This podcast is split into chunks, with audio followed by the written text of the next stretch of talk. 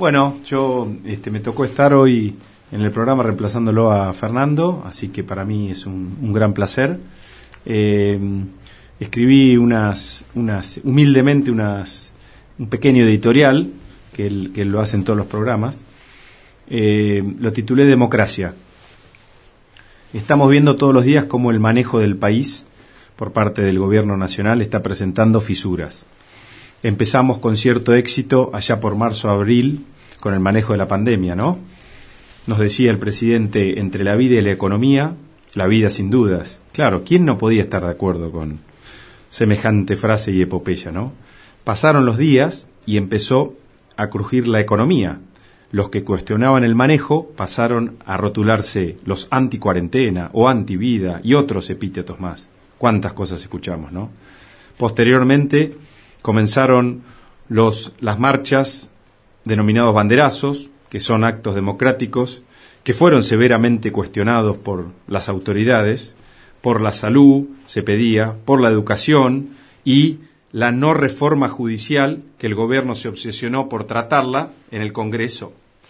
Evidentemente, las necesidades de la gente van por otro camino al apuro del gobierno de turno, ¿no? La economía, como decía, comenzó a pasar factura en el país.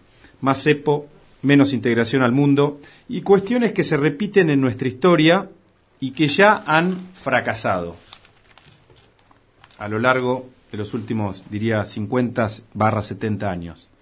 Es muy evidente la desconexión de la clase política con la gente, ¿no?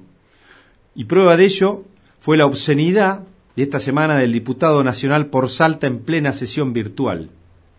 Esa es la total muestra de la falta de meritocracia a la que hizo referencia nuestro presidente de la Nación.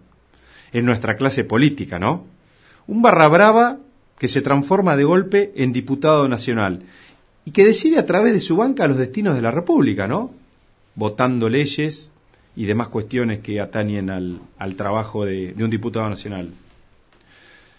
Otra muestra de los errores, por ser elegante, es la recategorización de fallecidos en nuestra provincia de Buenos Aires son personas, ¿no? Los recategorizaron, fallecidos. Familias argentinas recategorizadas. Los ministros de salud de la nación y de la provincia, ¿se harán responsables? ¿O serán excusas y más excusas? Esperemos que todo lo que nos está pasando nos sirva para aprender de una vez por todas y que el derecho cívico de votar es necesario pero no es suficiente. La situación que nos toca vivir amerita que los ciudadanos se involucren en política. Creo que eso es fortalecer la democracia.